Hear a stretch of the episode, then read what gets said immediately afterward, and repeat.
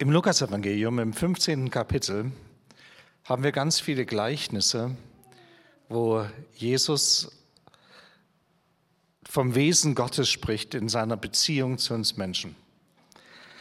Und ich habe hier vor mir stehen das Schaf. Es ist das Schaf aus der Krippe, aus dem Krippenbereich, ja, von Weihnachten. Ich habe es so lange in meinem Arbeitszimmer versteckt.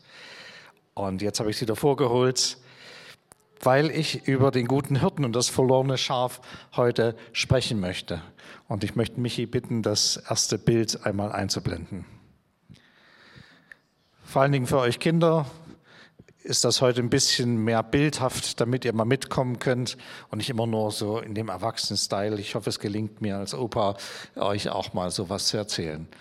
Meine Enkel sagen, ich sei ein guter Geschichtenerzähler. Ob es stimmt, müsst ihr sehen.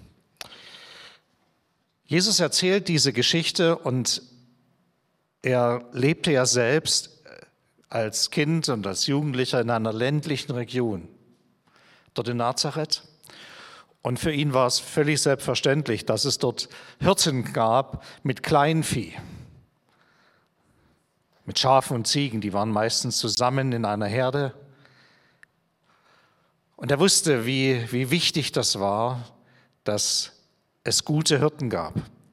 Hirten, die sehr gut umgingen mit den Schafen. Schafe sind ganz interessante Tiere. Ich bin ja auch auf dem Dorf groß geworden von daher und kenne auch eine Schafherde oder kannte eine Schafherde. Kannst du mal das nächste Bild machen? Ein Hirte hatte damals maximal 100 Schafe, so um die 100 Schafe. Das war so die Größenordnung, die also er beherrschen konnte. Das war so die Größe, die da war. Und wenn Jesus diese Geschichte erzählt, so hat er immer im Hinterkopf, dass der gute Hirte Gott selbst ist. Er kannte Psalm 23. Er kannte die Geschichte, dass Gott voller Liebe seine Menschen geschaffen hat dich geschaffen hat. Jeden Menschen dieser Welt, der hier von den Milliarden herumläuft, ist Gott wichtig. Es gibt da keinen, den er als Ausschuss zur Seite legt, sondern er liebt wie der Hirte seine Schafe, der gute Hirte seine Schafe liebt und umsorgen will und für sie eintritt, für sie kämpft, in den Riss tritt für sie. So liebt Gott Menschen.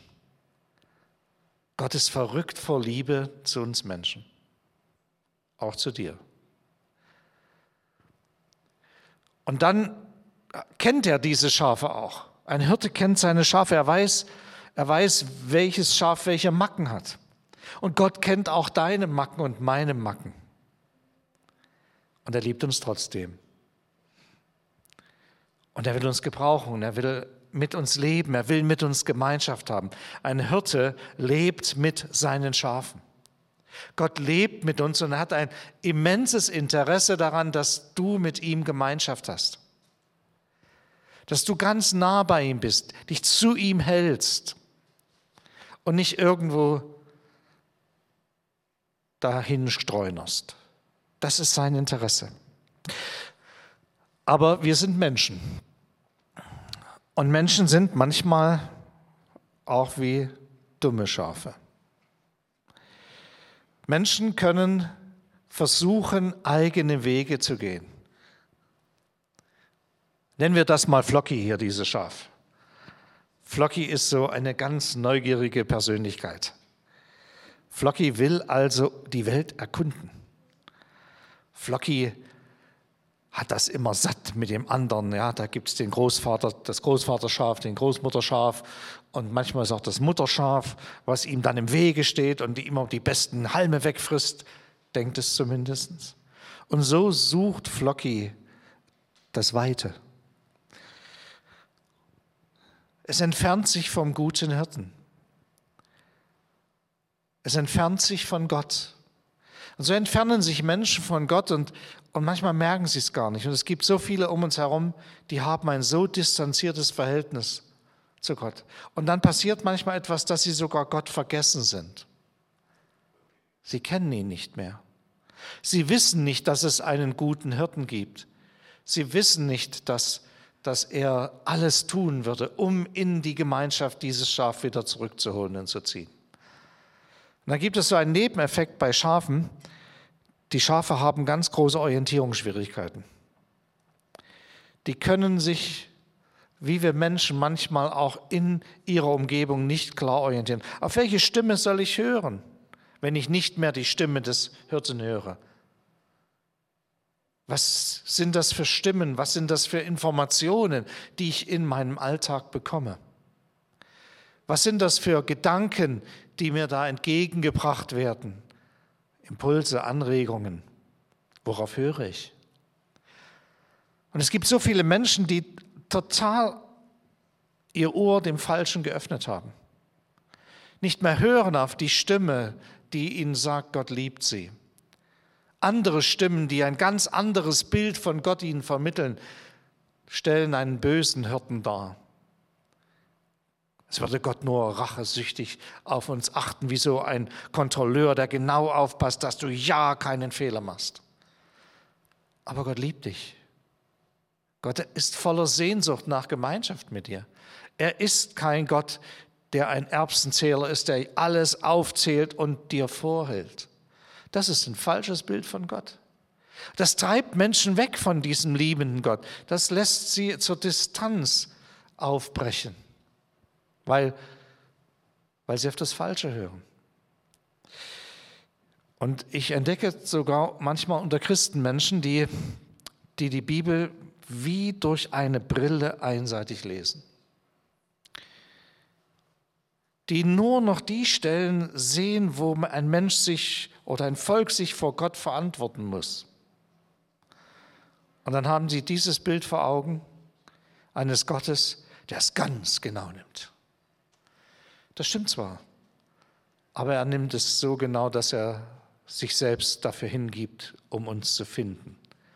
Er zeigt seine Liebe, er redet nicht bloß drüber, sondern er lebt sie und er lässt sich für diese Liebe auch ans Kreuz nageln. Die Bilder, die wir von Gott haben, und deswegen sagt Gott, macht euch kein Bild, grenzt mich nicht ein, macht nicht einen Rahmen um mich, so können wir das im Hebräischen übersetzen. Die machen deutlich, dass Gott viel größer ist, dass wir viel breiter denken müssen. Aber eins ist sicher, und das kannst du so schon im Alten Testament erkennen und noch viel stärker im Neuen Testament. Gott macht sich auf den Weg. Das nächste Bild bitte. Und erzählt, er hat im Blick seine Schafe und erzählt sie und 98, 99, oh, eins fehlt. Wo ist Flocky? Gott kennt uns beim Namen. Er weiß um unsere Eigenarten. Er kennt unsere Befindlichkeiten. Und er liebt uns. Die Liebe ist aus, danke Sarah für dieses Wort, das ist eine meiner Lieblingsverse der Bibel. Ja, also ich liebe dieses Wort, Römer 5. Ja, die Liebe ist ausgegossen. Das Maß unseres Glaubens ist nicht das Wissen über, über Dogmen oder Bibelverse, sondern das Maß unseres Glaubens ist diese Liebe Gottes, ob sie in unser Herz, in unserem Herzen Wurzeln schlagen konnte. Und Gott ist so verliebt, dass er wirklich guckt, wo ist denn jetzt, ist denn die ganze Herde zusammen? Wo sind die Menschen, die Gott vergessen sind, die für Gott verloren sind? Gott sieht sie, Gott sieht jeden Einzelnen. Das nächste Bild bitte. Und ihr seht am Gesichtsausdruck dieses Hirten, dass Gott traurig ist. Ich weiß nicht, wie ihr euch mal die Ewigkeit Gottes vorstellt. Die Bibel gibt uns ja nur so bildhafte Züge, aber ich glaube, dass die Ewigkeit einer der herrlichsten, fröhlichsten, schönsten Orte ist, die ich mir vorstellen kann. Da ist Party pur. Da, da, da geht die Post ab. Oh, ich freue mich drauf, weil alles, was ich erlebt habe vom Heiligen Geist in meinem Leben bis jetzt, war Freiheit, Leichtigkeit, Freude. Selbst wenn ich, wenn ich Schuld erkannt habe in meinem Leben, wenn ich Buße getan habe, war da nicht Zerknirschung und Depression am Ende, sondern am Ende nahm er mir die Schuld weg, vergab mir und stellte mich in eine ganz neue Beziehung zu sich selbst. Und dann verstehe ich, warum der Hirte, warum Gott leidet. Weil er Sehnsucht, Liebe hat. Er hat uns geschaffen als sein Gegenüber. Er wollte mit uns Gemeinschaft haben. Nicht, weil er es braucht, sondern weil sein Wesenszug ist, Beziehungen aufzubauen und in Beziehungen zu bauen. Und deswegen ist das Interesse des Gegners Gottes immer in die Beziehungen reinzuhauen, sie kaputt zu machen. Zwischen Leuten in der Gemeinde oder auch in, in den Betrieben, überall will er versuchen, unsere Beziehungen zu zerstören. Und am wichtigsten ist ihm, wenn er die Beziehung zu Gott kaputt machen kann. Wenn eben wir uns verirren und wie dieses kleine Schäfchen Flocky einfach in der Gegend rumrennen und nicht mehr wissen, was ist vorne und was ist hinten. Ihr Lieben, es gibt so viele Menschen um uns herum, die keine Orientierung haben. Und wir als Christen haben eine Chance, Orientierung zu geben. Und nun meine ich nicht den erhobenen Zeigefinger, der all, alles, was, was wir als Sünde empfinden, den so richtig aufs Butterbrot schmiert. Ich habe mit vielen Nichtchristen auch durch meine Arbeit in der Berufsschule zu tun und äh, kriege da schon auch ein bisschen mit, dass, dass die meisten von denen genauso eine Sehnsucht wie wir haben nach einem Leben, das gelingt. Das sind nicht alles böse Menschen, die immer nur saufen, huren und faul sein wollen, sondern es sind oft Menschen, die ganz wertvoll sind, wunderbare Persönlichkeiten, Geschöpfe Gottes, die Gott liebt, die Gott unendlich toll findet, weil er sie geschaffen hat. Der Hirte weiß es und er sucht dieses verlorene Schaf. Er sucht es und er, er guckt überall und das muss man sich mal überlegen. Der verlässt die anderen 99 Schafe. Es ist für mich eine Frage als Christ, äh, worauf bin ich denn orientiert? Um was geht es mir? Geht es mir um die 99 in der, Hirte, in der Herde oder geht es mir um den Verlorenen? Ich denke, wir müssen als Gemeinde Jesu Christi, als Kirche Jesu in dieser Welt dies wieder neu in den Blick nehmen, wie sich der gute Hirte verhält, wie Gott sich verhält, was sein Interesse ist und damit auch der Auftrag von uns als Gemeinde.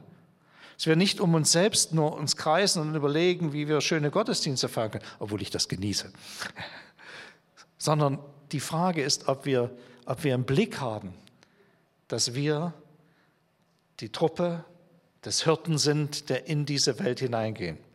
Nebenbei gesagt, äh, Pastor heißt der Hirte, also ein Hirte sollte nicht mehr als 100 Schafe haben. Also wir müssen langsam über jemanden anders noch nachdenken.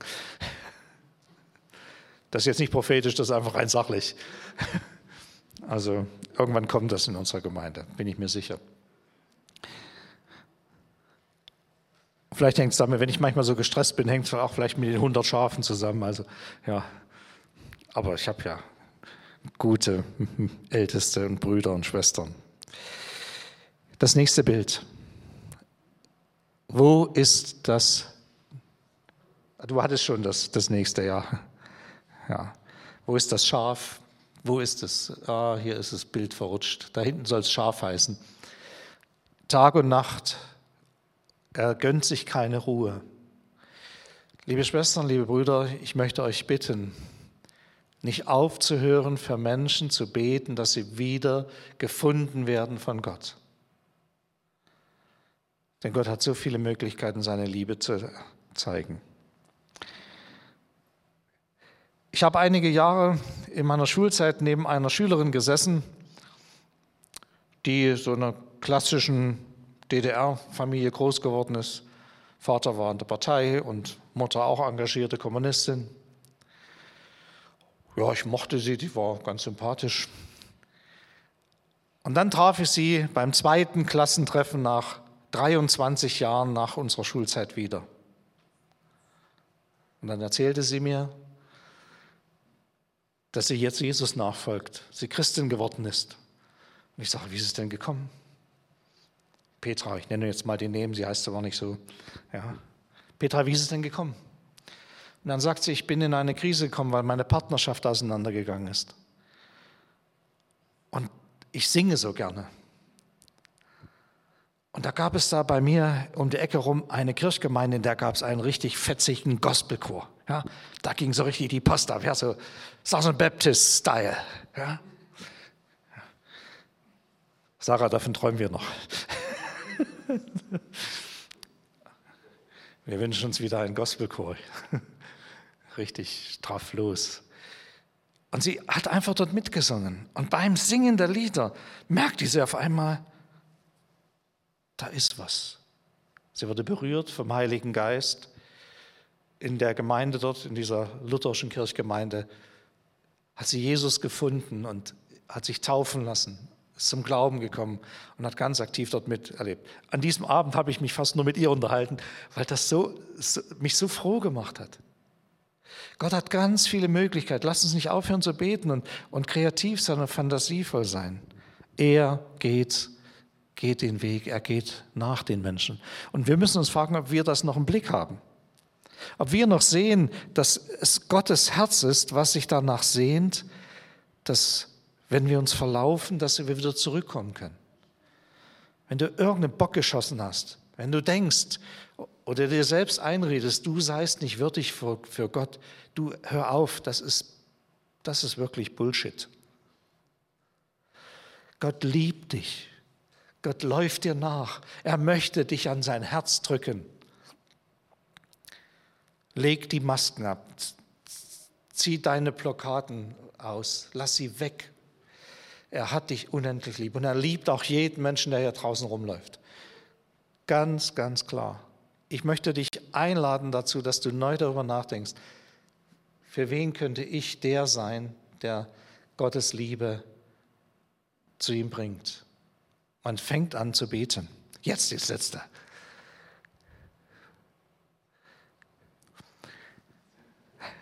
Ich finde dieses Bild wunderschön. Gefunden und lauter Freude ist da. Gott freut sich Deswegen wird Freude sein, ich zitiere jetzt mal die Lutherbibel, über einen Sünder, der Buße tut, über einen, der umkehrt, über einen, der, der sich finden lässt, über einen Menschen. Gott geht es nicht um die Zahlen, sondern geht, Gott geht es um den Menschen. Und ich möchte ganz deutlich machen, wir können es an dem Gesicht erkennen, voller Freude, und auch das, auch Flocky guckt nicht mehr traurig. Seht ihr, Kinder? Flocky freut sich auch. Weil wenn die Beziehung wiederhergestellt ist zwischen Gott und Mensch, dann ist das auch ein Kernpunkt des Wirkens des Heiligen Geistes. Eine überdimensionale Freude. Vielleicht erinnerst du dich daran, wo dir Gott so nah war, vielleicht als du Christ geworden bist oder an dem Punkt, wo du deine Konfirmation hattest oder wo du, wo du ganz klar in einer, in einer Verkündigung begriffen hast und gesagt hast, ja Gott, ich will mit dir leben. Was war das? Ich muss euch sagen, als ich das erlebt habe, ich habe geschwebt. Ich dachte, ich gehe nicht mehr, sondern ich fliege. Der Heilige Geist war so stark in meinem Leben, damals in Norddeutschland bei dieser Freizeit, wo ich gemerkt habe, Gott ist voller Liebe und er liebt mich, obwohl ich so vieles falsch mache und gemacht habe. Ein guter Hirte und ein verlorenes Schaf. Und eigentlich müssten wir die Geschichte umschreiben, was die Überschrift betrifft. Wir müssten eigentlich von dem guten Hirten und dem gefundenen Schaf reden. Das wäre eigentlich richtig. Ich möchte euch Mut machen, ganz neu auch die Schäfchen in eurer Umgebung euch anzuschauen, die alle eigentlich zur Härte Gottes gehören. Denn Gott will, dass allen Menschen geholfen werde und sie zur Erkenntnis der Wahrheit kommen. Klare Aussage in unserer Bibel. Lasst uns dafür beten und in einer fröhlichen Gelassenheit dranbleiben, um indem wir für Menschen beten, die Gott noch nicht kennen. Und vielleicht auch für Menschen beten und auch ihnen die Liebe Gottes zeigen, die mal dabei waren die gegangen sind. Und manchmal zeigt sogar der Heilige Geist diesen Menschen andere Menschen, die ihn zeigen. Ich staune immer, wie, wie viele Möglichkeiten Gott hat. Wenn du jemanden zum Beispiel einlädst, Christus nachzufolgen, kann es sein, dass schon drei vor dir da waren, die dasselbe gemacht haben.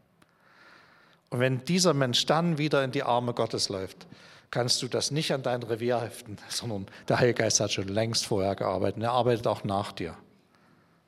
Das ist ganz wichtig. Eine große Freiheit, aber eine intensive Liebe, die lasst uns leben wie der gute Hirte. Amen.